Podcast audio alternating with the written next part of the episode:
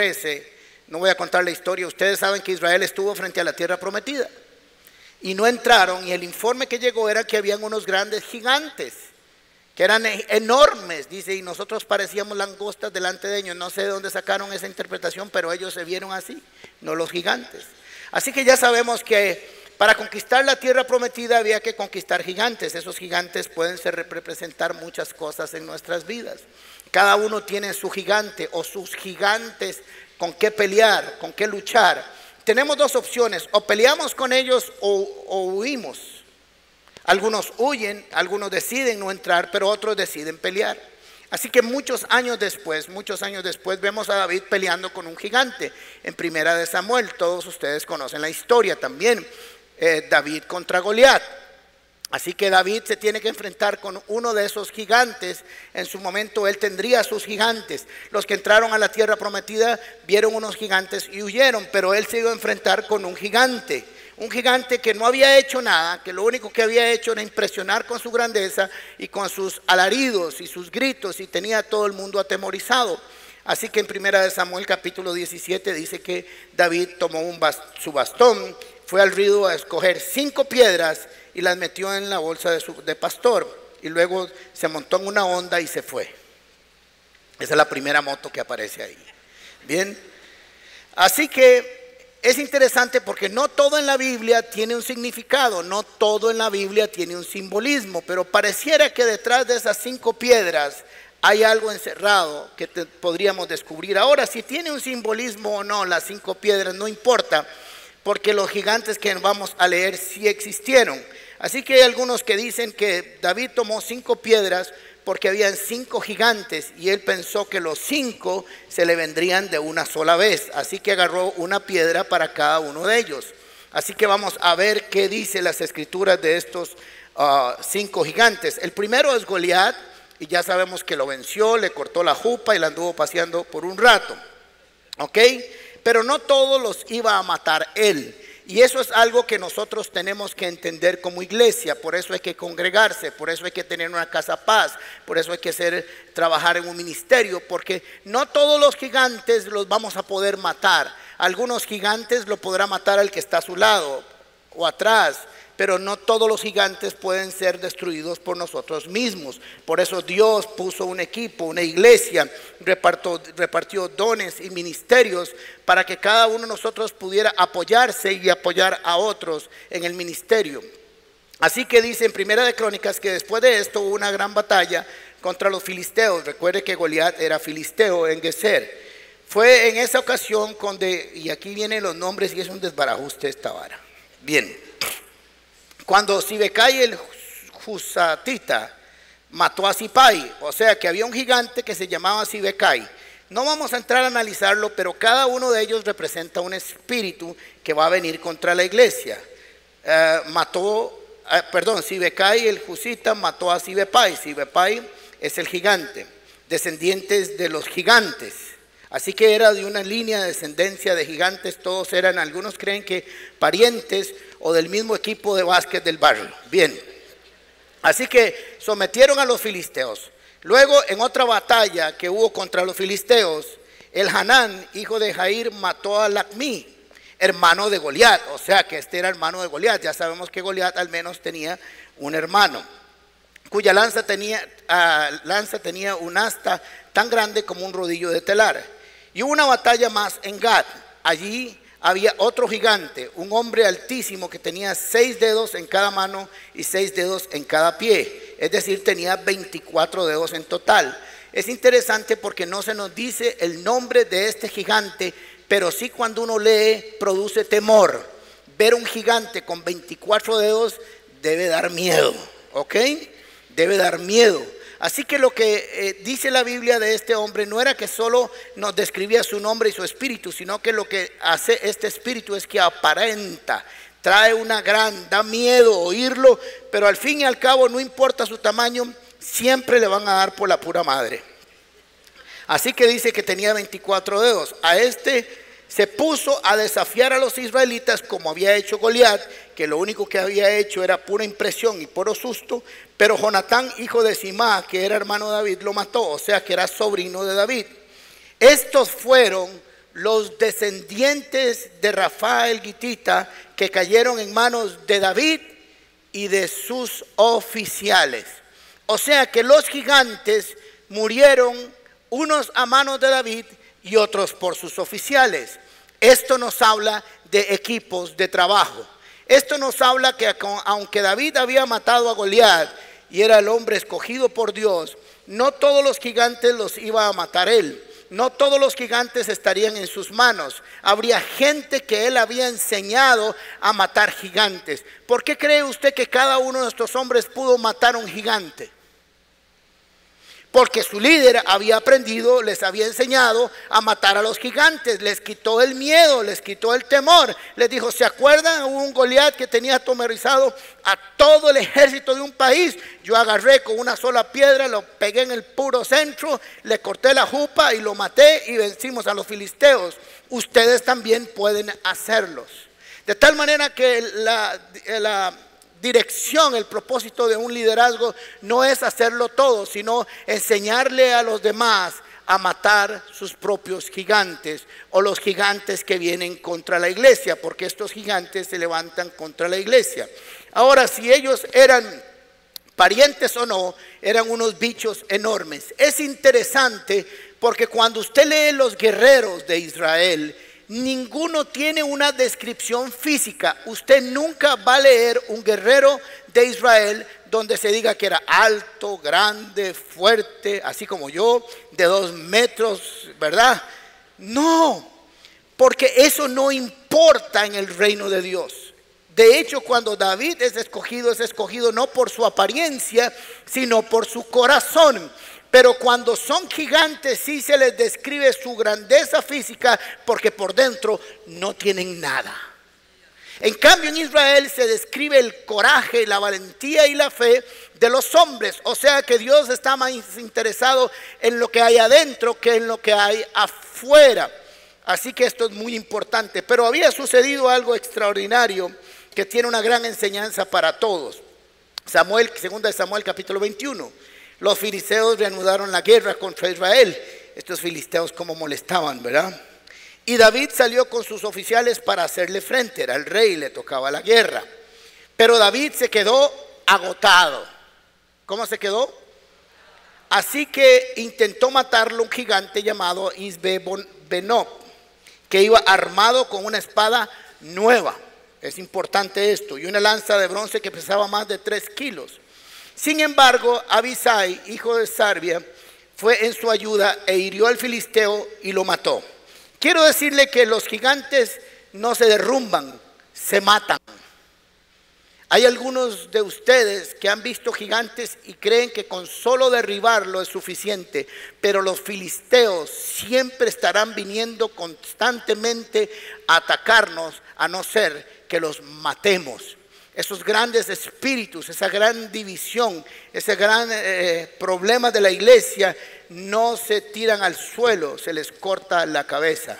Y no necesariamente es un pariente o alguien que usted conoce. Bien, así que ah, dice, sin embargo, Abisai, hijo de Sarbia, fue en su ayuda e hirió al filisteo y lo mató. Allí los soldados de David le hicieron este juramento. Nunca más saldrá su majestad con nosotros a la batalla, no sea que alguien lo mate y se apague la lámpara de Israel. Así que no todos los gigantes son iguales y no todos los que los van a enfrentar o los van a vencer son los mismos.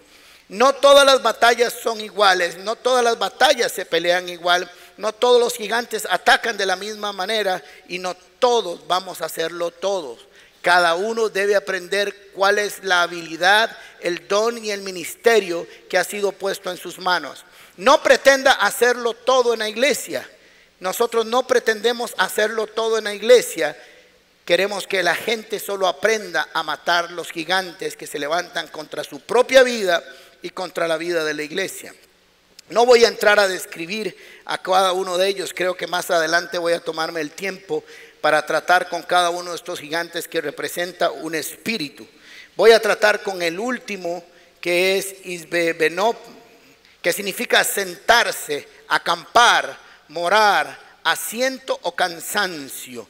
Eso significa el nombre de este gigante que iba a matar a David. ¿Cómo estaba David? ¿Van entendiendo? Este espíritu significa asentarse, acampar, morar, cansancio. Isbibenob.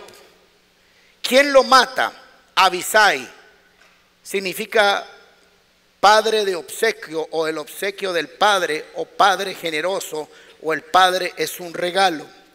Así que cuando entendemos lo que está sucediendo aquí, David ciertamente había matado a un gigante, ciertamente había matado al primero de los grandes gigantes. Vendrían otros hombres a matar otros gigantes, pero a él ya no le tocaba matar más gigantes. Ahora había enseñado y había preparado y había entrenado un equipo poderoso para vencerlo. De hecho, ya le habían dicho en una ocasión a David que no volviera a salir a la guerra, que era importante que él se quedara gobernando y que dejara a otros hacer su trabajo, que no era importante que él fuera a la guerra, sino que mantuviera como lámpara a Israel en el camino del Señor. Pero él insistió a hacerlo. Tenemos que entender que nosotros nos cansamos en el camino.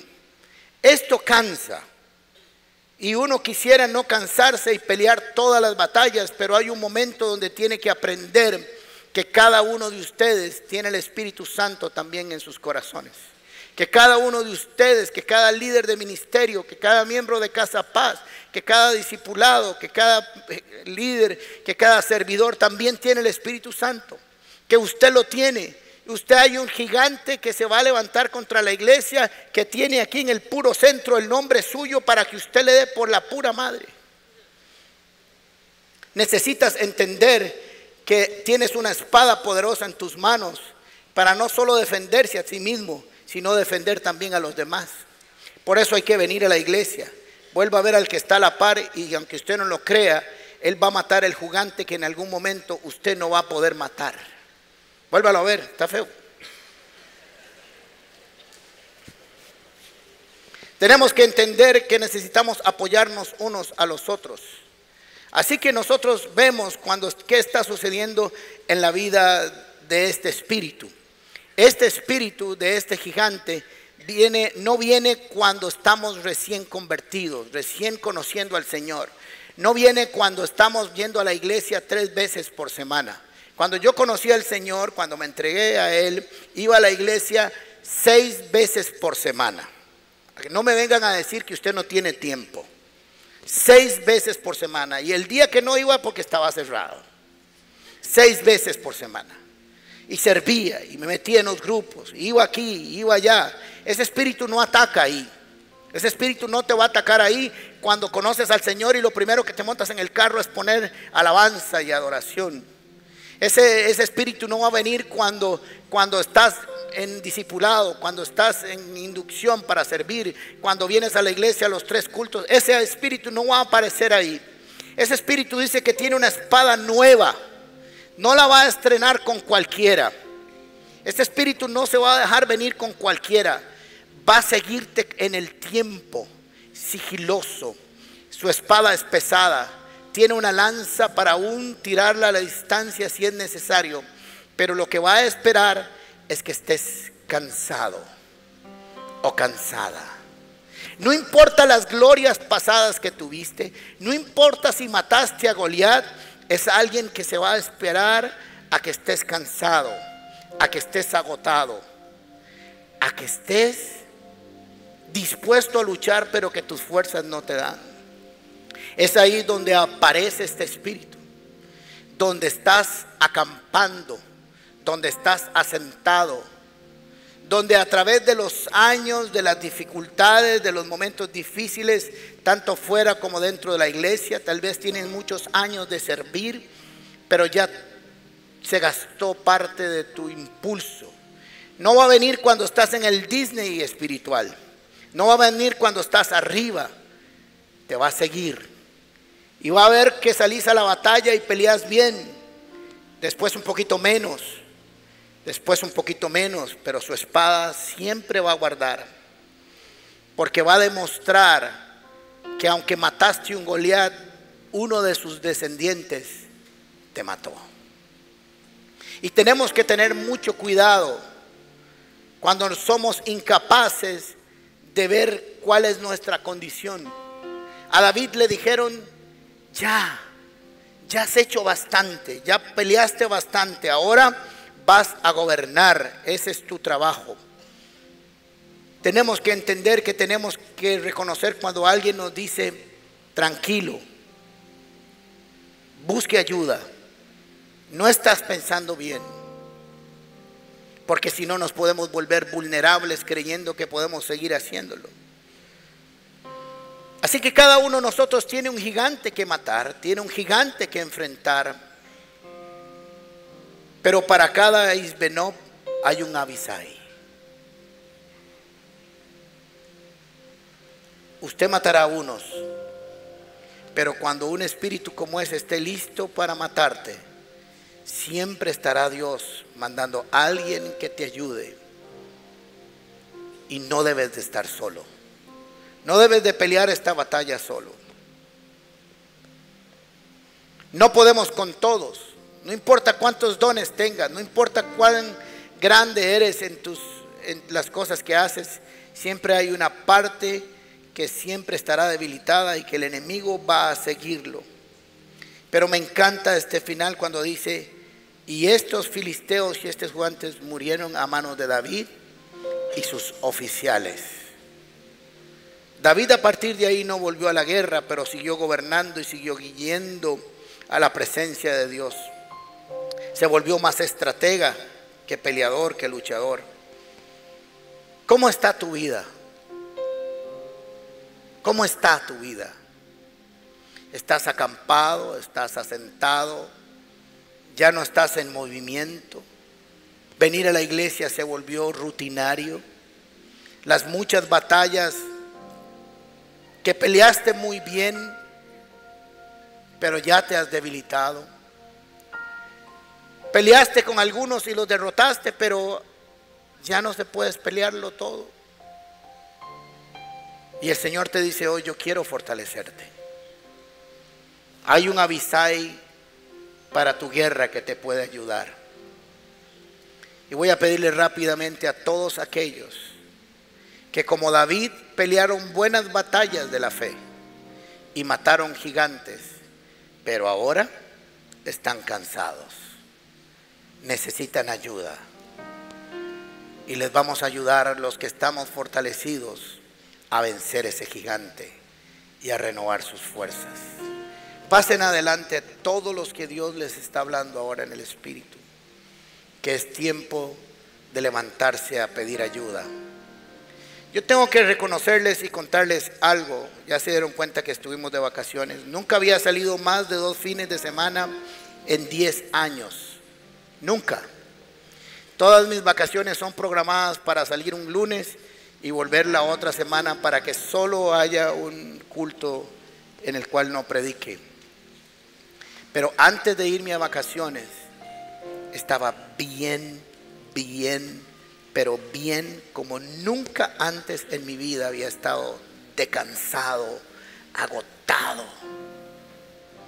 Y seguía insistiendo en que podía hacerlo todo. Pero me di cuenta que me estaba volviendo vulnerable en mi cansancio. No tienes por qué ser un superhéroe peleando las batallas que no te corresponden. Solo pelea en las que son tuyas y pida ayuda a su tiempo. Si no estás cansado o cansada hoy, lo estarás algún día. Así que extienda sus manos para estos amigos y hermanos nuestros que dicen, aquí estoy cansado, estoy agotado. He tenido algunas victorias importantes en mi vida, pero no alcanza. A David no le alcanzó su muerte, su haber matado a Goliat. Un espíritu más joven lo iba a derrotar porque no estaba fuerte. A todos los que el cristianismo, a todos los que están aquí y los que nos están viendo por internet, cuya vida ha entrado en acampamento, en letargo espiritual, levántese. Porque hay un espíritu que te está siguiendo solo para medirte en el momento en que vas a estar listo a ser vulnerable en tu confort. Así lo hizo con David. Levanta tu mano y pide ayuda a tu tiempo.